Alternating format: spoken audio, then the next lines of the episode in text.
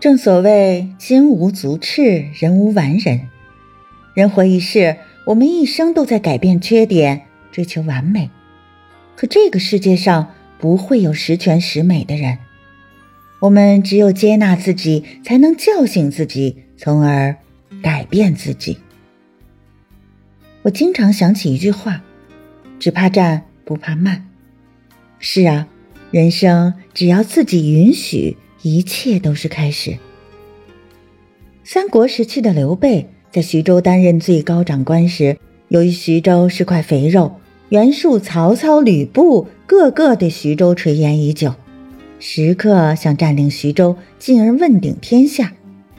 可刘备的战略意识不强，又处在这样复杂的环境中，面对着南面的袁术、西面的曹操、北边的吕布。刘备是大战大败，小战小败，被打得头破血流、鼻青脸肿。最后，刘备丢了徐州，狼狈地逃到了新野刘表的那里，从此远离了中原大地。这一年，刘备四十二岁，在一次和刘表喝酒的过程中，刘备感慨自己四十多岁，一个中年油腻大叔。还蜗居在这个小地方，一事无成，悲哀呀！在接受这一切之后，刘备便没有躺平，而是重新分析，振作起来，去三顾茅庐，东连东吴，西控巴蜀，终于在六十岁的时候称帝为王。蒙恬曾说过：“世界上最伟大的事。”是一个人懂得如何做自己的主人。不管是面对那个高光的自己，还是那个无助的脆弱的自我，你只有敢于接纳自己，才能掌控一切。而我们总是在接纳别人的时候很容易，接纳自己却很难。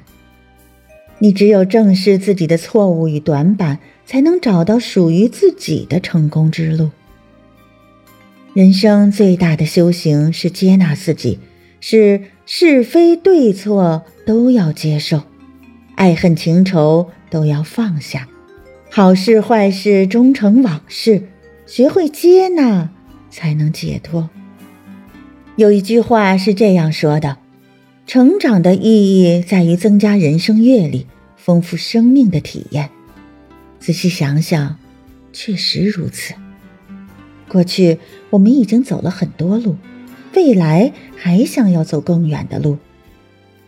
东晋大将陶侃是一个寒门子弟，进入官场时士族不理，高官鄙视。到了四十二岁，陶侃还是一事无成，不甘心的他换了一个方向，披上战袍建军功去了。可刚有点成绩，就被一些小人将他一脚踢回了老家。回家后的陶侃没有闲着，他努力锻炼自己的身体，每天早上将一百块砖从屋后搬到屋前，晚上又把那一百块砖从屋前搬到了屋后。家人纷纷安慰他，问他怎么了。陶侃说：“我不能懈怠，得让自己时刻保持清醒，重新开始。这一搬就是十年。”陶侃从五十七岁搬到了六十七，人生七十古来稀，到了这个年纪，陶侃就该给自己准备棺材了。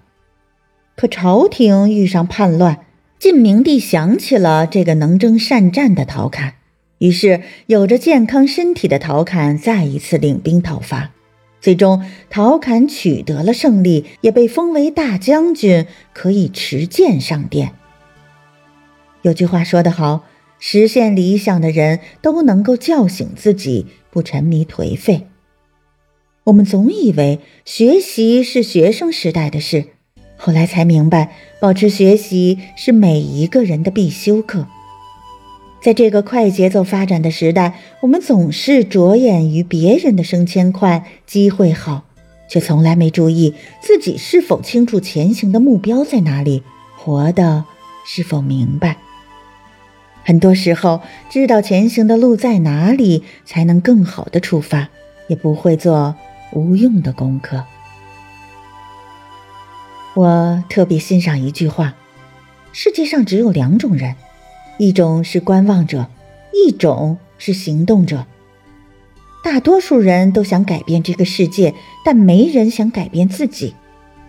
是啊，我们总想着去改变别人，可到最后，不是别人改变了，而是自己越看越不顺眼，越来越不舒服。所以，只有改变自己，人生才会越来越顺。在《新唐书·陋师德传》中记载了这样一个故事：说狄仁杰在当上宰相之后。骄傲的不可一世，甚至还排挤他的恩师娄师德，以致娄师德被外放。武则天看不下去了，就问狄仁杰：“娄师德这个人怎么样？”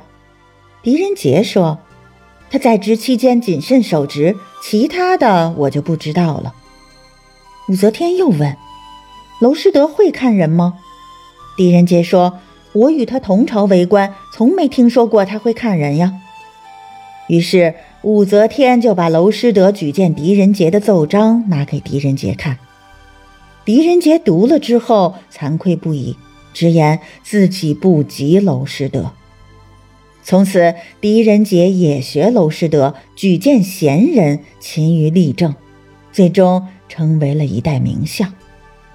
孔子曰：“君子求诸己，小人求诸人。”在这个世界上，我们总是站在自己的角度去要求别人，却不知道真正的高手是改变自己。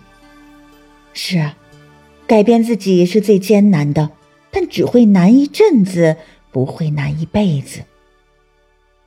当你不满意别人时，就是要改变自己的时候。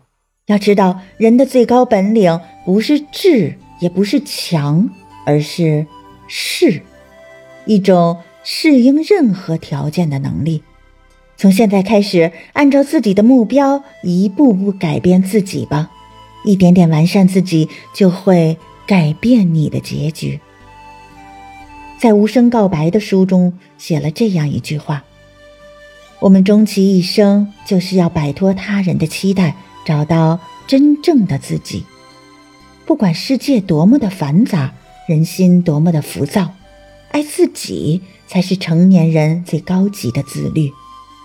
你只有接纳了自己，才能完善自己；叫醒自己，才能突破自己；改变自己，才能成就自己，从而走向幸福。晚安，做个好梦。